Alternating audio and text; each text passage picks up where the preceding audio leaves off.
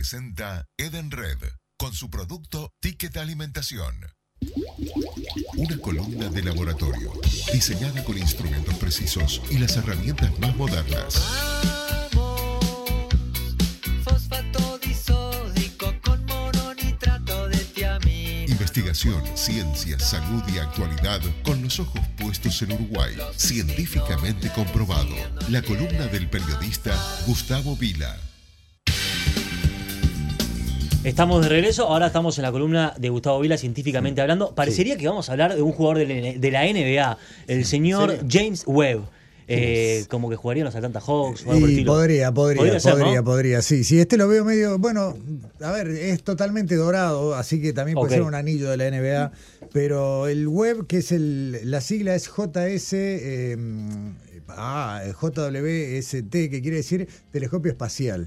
Y eso lo define porque el único que teníamos anterior era el Hubble, que todavía está en órbita. Yes. Y este vino, se empezó a pensar hace 30 años, Uh. antes de que el Hubble saliera, ya estaban pensando en, bueno, cómo agregar mejores cosas para, para ver más lejos.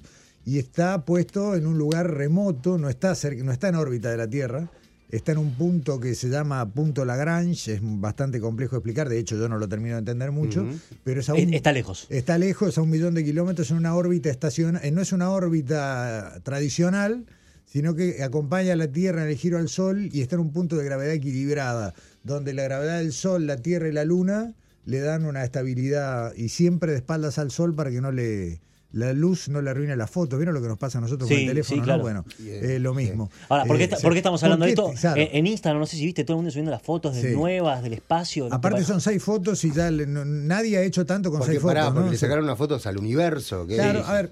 eh, Posando. A ver, Sí. eh, el, el web es la excusa y, y- y voy a dar una vueltita más, pero quiero hablar y por eso también el link con lo que decían lo- los buenos muchachos ¿no? de la microscopía. Bien. Eh, pero el link viene. El web es lo mejor que tenemos para mirar al espacio. No, no hay ninguna otra cosa ni- y va a pasar. Ahí está, mira, fondo de pantalla con el James Webb. ¿eh? Ah. Estamos, estamos todos en eso. No vamos a tener por muchos años ninguna herramienta que nos haga ver eh, más lejos con lo que sería eh, visión óptica. Y después voy a explicar por qué hago esa aclaración. Si bien el web no Ya está, está, esto es lo máximo que vamos a poder ver. por ahora, ya están, obvia, así como cuando todavía no habían Sí, lanzado el de ya 30 estaban empezando años, el web, capaz que ya hay proyectos en marcha y eh, dentro Pero, de 20 años sí. estarán diciendo, o, o vendrá Elon Musk y dirá, voy con mi telescopio, el que uso en el Sí. balcón y lo, pongo en el auto. En el Tesla. Y claro, escuchando a David Bowie y voy a órbita. Pero lo cierto es que, mira, eh, el web trabaja en una gama infrarroja que es- técnicamente se llama infrarroja media y que para lo que sirve eso, o sea, no es espectro óptico puramente, pero es lo que más se parece a lo que vemos. Es una luz casi cercana a la que capta el ojo. Entonces esta luz permite eh, esquivar, dicho así muy torpemente, las interferencias que hay en el camino. O sea, hay otros elementos, polvo cósmico, Mira. materia espacial y demás, que podrían obstruir y en esta banda de infrarrojos medios se pueden obviar o, o por lo menos eh, disminuir estas interferencias y de esa manera, además de que tiene mejores sensores con mucho más definición y demás, captar más distancia. Por eso se agarraron estas... eh, Viste que la foto, la, la principal, parecen Sí. todas estrellitas. Sí, Sí. parece la tapa Pero de un no disco son de Pink. Floyd. No son estrellitas. ¿Y qué son? Galaxias. Ah, Ah, eso, eso te rompe la Claro, cabeza, claro. ¿no? Ese es el Sí, chiste, ¿no? está, Vos va. mirás eso y decís qué linda foto de las estrellitas, ¿no? No, y en no. realidad, cada punto de esos luminosos, y hay muchos en la foto, son galaxias. Y la más Me lejana. acaba de explotar la cabeza, Córdoba. Claro. ¿Y cómo hacemos con Claro, eso? y después está. Mm. no sé si ustedes escucharon esta idea, que para mí no es correcta, pero está buenísima, de que es una máquina del tiempo. Claro. Porque en realidad eh, Sí. vos Está estás a viendo, millones de años luz. Claro, estás Claro. viendo luz que vino, que se generó hace 13 mil millones de años, ¿no? Donde el sistema solar no existía. hasta que la máquina del tiempo no te Claro. permita ir a matar a Hitler en el, en el Ahí 39 está. no sirve para nada. No, pero además eh, eh, es un mal concepto el de la máquina del tiempo. Claro. Porque vos también está, cuando vos mirás la luna, estás viendo una luz que rebotó en la luna hace unos segundos. Cuando vos recibís la luz del sol, esa luz del sol salió hace 8 minutos del sol. Si vos mirás al sol directamente, estás viendo el sol de hace 8 minutos, no el de ahora. O sea, eh, siempre que te que tomas. el fe- la forma más fácil de explicar esto es el trueno y el rayo. Sí. ¿No? Vos ves el rayo primero, escuchás el trueno después. Sin embargo, sabés que salieron juntos. Claro. Y no decís que eso es la máquina del tiempo porque uno llegó primero y el otro Claro, después. O sea, claro. que el trueno te está contando lo que pasó Sí, cuatro sí, segundos No, atrás. acabo de llegar, no claro. sabés. Tremendo, sí, tremendo rayo. Claro, ahí está. Eh, tal cual. Entonces acá lo que está viendo sí es lo que pasó hace mucho tiempo. No hay ninguna manera hoy conocida físicamente de ver más cer- a esa distancia ver más cerca porque no tenemos ninguna velocidad mayor que la de la luz. Pero eh, hasta ahí la revolución, esto va a permitir eh, estudiar cosas que hoy no hay manera Es una de estudiar. revolución. Es una revolución. Además tiene una esto, esto mira, me voy a hacer un chivazo terrible en el Adelante, Ciencia del para eso miércoles. estás. Eh, Daniela Hitchfeld tiene una entrevista que ya hizo con, con una técnica de la NASA del equipo, Mirá. donde no solo le explica el web, sino que también ya le habla de lo, de lo que viene y le explica algo muy, muy interesante que es la gobernanza del telescopio. Bien. Porque si vos sos un astrónomo CRA Sí. y le presentás a la NASA, mire, yo quiero usar el web seis meses para esta Y investigación. presentar los papeles Claro, y decir, la bueno, evalúan, no, o sea, debe haber una cola importante. No, ni. Pero, pero claramente A vos no te lo dan, podés bueno, acceder, no, no. claro, podés acceder a investigar si el proyecto es, de- es viable, digamos, si interesa.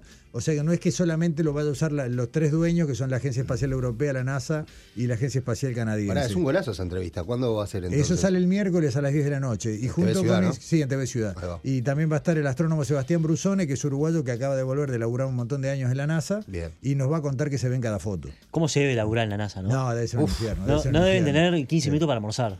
Sí, Sí, o, o al revés, o tiene como en Pixar, ¿no? Las mesas Ah, de puede ser ping-pong. también. ¿Y no, estará ahí claro. el set de cuando llegaron a Ahí la luna? estar, sí, sí, yo creo Sí, que y ET y todo. Sí, la, la- la- la bandera congelada. La bandera congelada. claro. Tienen a Neil Armstrong ahí congelado también. También. No, Neil Armstrong está en la Aurora. Vos lo no, lo- no lo escribiste, vos quién lo escribió el otro día. No, no escribí yo.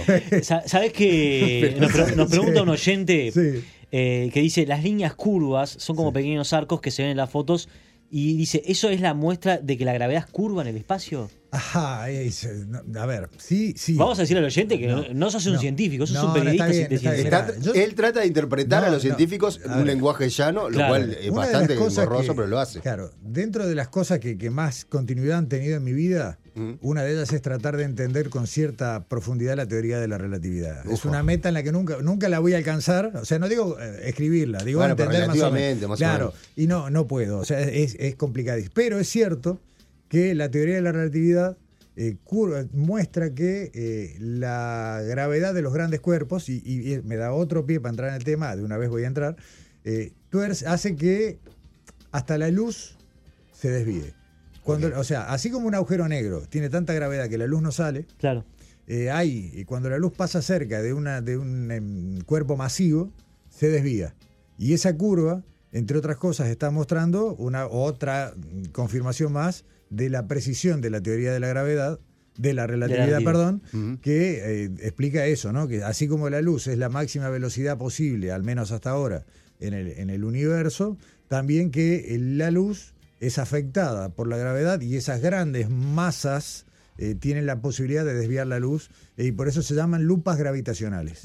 Porque la gravedad hace Bien. un efecto de lupa y de distorsión de la, de la luz y por eso se ve así. Eh, y probablemente, eh, además de que estamos viendo objetos que hace 13 mil millones de años estaban y hoy están en otro lado, Claro. además esas distorsiones también hagan que si vos tuvieras que ponerlos en un plano, no estarían exactamente ahí, sino que la propia distorsión de- del viaje de la luz Wow. haga que estén en otro. ¿Sabes cómo Qué se difícil, confirmó? ¿no? ¿Sabes cómo se confirmó la teoría de la relatividad en este efecto en particular? En el año, no recuerdo exacto, pero en el 30 y pico, 1930 y Sí. pico, había un eclipse total de sol. Mm. Entonces fueron a una isla en el Atlántico y aprovecharon el eclipse para medir cómo, eh, digamos, la falta de luz, cómo se desviaba, en, en no recuerdo en qué astro, y ahí pudieron confirmar justamente este efecto, ¿no? Que había un corrimiento gravitacional y ahí quedó demostrado este, este chiste. Pero bueno, tremendo, tremendo. pero bueno, ahí está. Yo te decía que el web, por un lado hablábamos de microscopía Mm. Sí. recién con los buenos muchachos, yo te decía que el web opera en un espectro casi visible, muy cercano a la vista, eh, que por ahora la herramienta que teníamos para ver eh, era la más precisa esta, pero cuando digo ver, me estoy refiriendo al concepto óptico. Claro.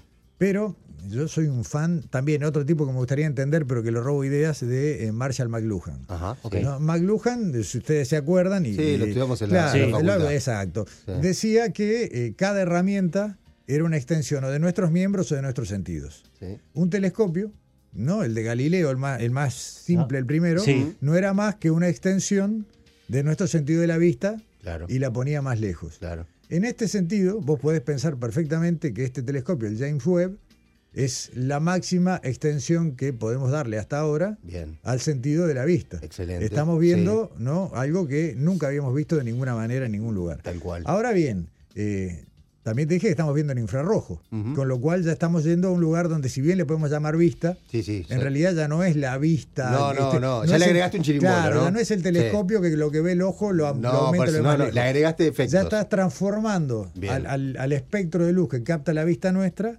la imagen que en realidad se genera en otras franjas de, de- en otras sí en otras eh, ondas en otras franjas de onda Ok, otro claro. espectro que era la palabra que no me salía Eh, el tema es que vos tenés un- una cantidad muy grande de herramientas que te extienden los sentidos y, y esta el web capta óptica pero ustedes se acuerdan de mm, el proyecto que captaba justamente las ondas gravitacionales, el proyecto LIGO, que también fue un boom que hace unos años, digo, había, sí, había captado, por ejemplo, el choque Sí. de dos agujeros negros. Sí, sí, el sonido. ¿no? Claro, pero no captó el sonido, No captó, captó el sonido. la onda gravitacional. Ah, bien. O sea, así como, como el- un sonido hace vibrar la, la atmósfera, Claro. Una, digamos, la gravedad eh, se, curva, pero también vibra. Bien. En una, una percepción muy infinitesimal como para sentirlo, pero bueno, un día pudimos desarrollar un instrumento que capta cuando una de esas ondas, es como cuando tiras una pelotita en el agua, ¿no? Y el agua después Sí, va, sí, va sí. Va vibrando. Bueno, chocaron dos agujeros negros a millones de años luz. Llamaron al seguro. Claro, ya- exacto.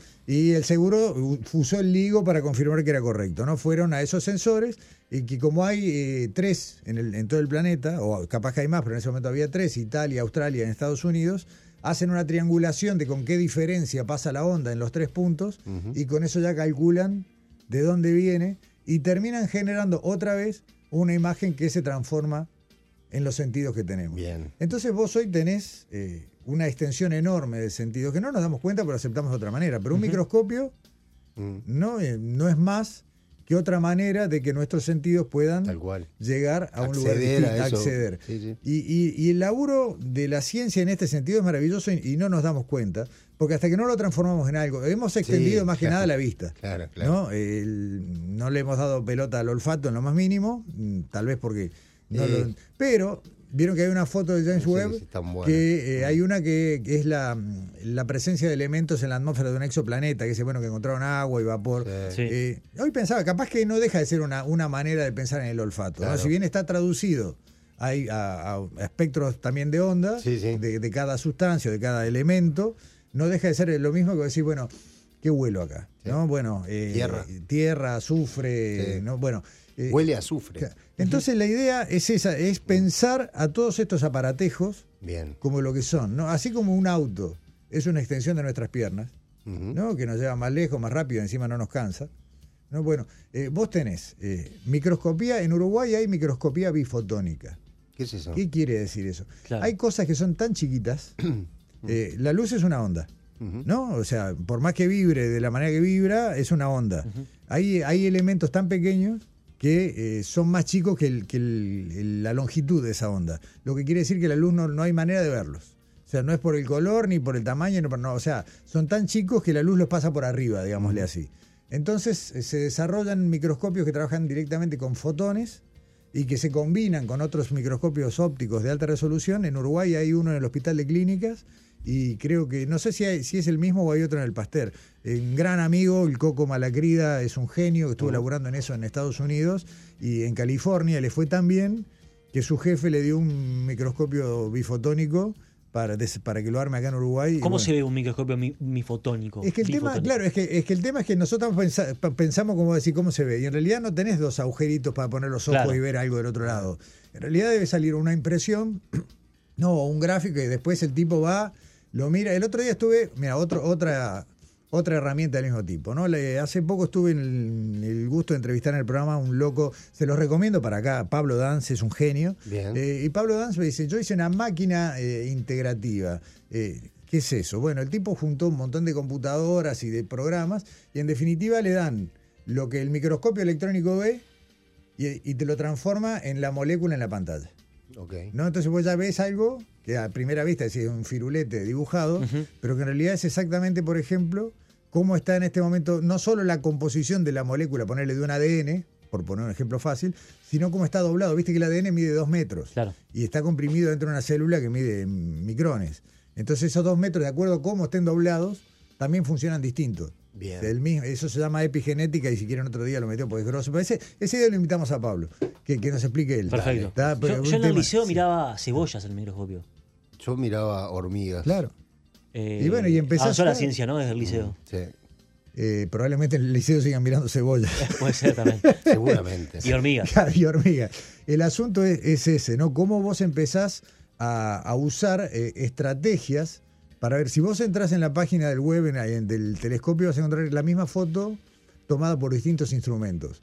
Entonces uno dice, bueno, esta está sacada en la banda infrarroja tal, esta está sacada con el instrumento que mide tal otra cosa. Y después componen todo eso y una foto te muestra, no sé, la temperatura, otra te muestra la presencia de determinados Claro, elementos sí, en sí, la atmósfera. se compone por varias partes. Claro, eh, y, y son distintas maneras de extender los sentidos, nuestros sentidos, para, en definitiva, terminar, terminar, nunca vamos a terminar, acercarnos a una comprensión de lo que hay ahí afuera o acá adentro, o a lo más chiquito, ¿no? Desde usar una computadora súper potente con una serie de, de herramientas informáticas para saber cómo está doblado el ADN, Sí. ¿no? y, y seguiremos un poco más, de seguramente pronto, a, a- a cómo están los átomos que componen ese, ese ADN, y por el otro lado a ver a 13 mil millones de años luz esa- esas galaxias que de tan chiquitas que están nos parecen estrellas en la foto. Y, y- y no nos damos cuenta de, de que estamos viendo algo que pasó mucho antes que este sistema solar tuviera Qué maravilla, ni siquiera masa, ¿no? es Eh, y, y ya impresionante. te- y cuando pensás en el, en, eh, en el LIGO, este el, el medidor Sí. de, de- de ondas gravitacionales, también es otra cosa loca, ¿no? Porque se están midiendo las olas del espacio. Claro. No es como si vos pusieras una boya, no en el agua, y decís, mirá, ahí esta ola vino más grande, pues la olla, la boya osciló, no sé, 10 centímetros en vez de Sí, sí, 5, sí, ¿no? sí, sí. Eh, entonces, mira, acá pasó algo en algún lado que levantó un poquito más la ola. No, eso ponerle los sensores de tsunami, ¿viste? Que, que te dan el alerta lejos, donde casi no se mueve el agua, por más que, se esté, que esté avanzando la masa, y, y esto es lo mismo. Entonces vos tenés el desafío de encontrar maneras ingeniosas de encontrar lo que se supone que está, lo que la matemática, un loco, un Einstein de los mil que hay dando vueltas, Mm. escribió. No, yo me acuerdo, lo primero que me voló la cabeza cuando yo quise ser ingeniero, que duré muy poco, pero, pero fue un, día que un, el- creo que era la profesora de, de análisis matemático, dijo, no, para la, no, o de álgebra, para la matemática no hay dimensiones. Dijo, o sea, si bien nos- nuestros sentidos captan tres, matemáticamente vos podés operar en cualquier cantidad de dimensiones. Bien. Y, y ahí eh, eh, entendí eso. O sea, un día ese chiste de la cuarta dimensión, Claro. ¿no? Que lo usamos más para broma, para Sí. viajar en el tiempo, lo demás. Sí. En realidad, eh, la matemática ya la puso hace años, la cuarta, la quinta. O sea, y un día un loco va a encontrar una máquina, ¿no? Un aparato que, que nos haga ver o, o- o comprender de, mediante algún sentido, ¿no? Cómo funciona esto. Eh, es lo mismo que el radar. El radar te transforma en un ruido, alguno, te pone en la pantalla un objeto a través de un ruido. Sí, ¿no? sí. O de una, una onda que rebota. Son todas extensiones de los sentidos y pensarlo así es fabuloso. Es decir, bueno, ¿cómo hago para ver lo que no veo? Bueno, lo decía Descartes hace mucho tiempo, ¿no? Eh, todo lo que los sentidos no pueden acceder, accede la razón.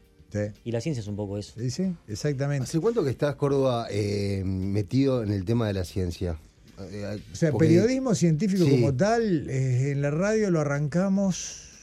Siempre, que siempre me hago la laguna. Creo Mm. que en el 2015, si no me equivoco. Es un montón lo que has Sí, aprendido. pero además, no, pero ya veníamos presentando proyectos a ANI desde antes. Presentamos como, de- creo que el primer proyecto lo presentamos en el 2012 o 2013. Bien.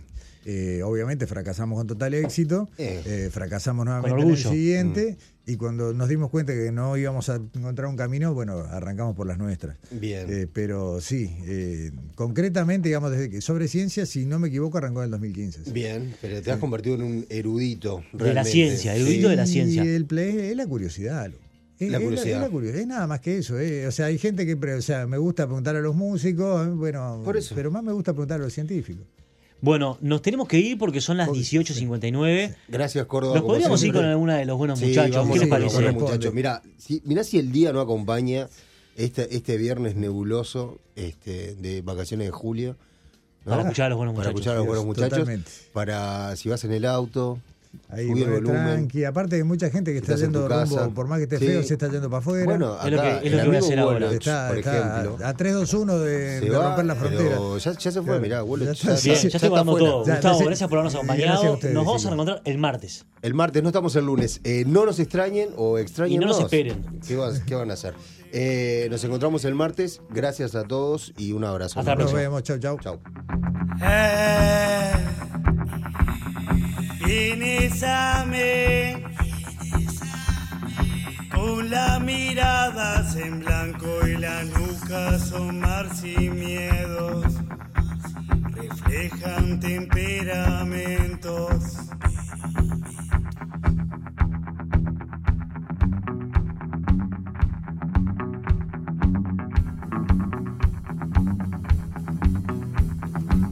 La luz se apaga,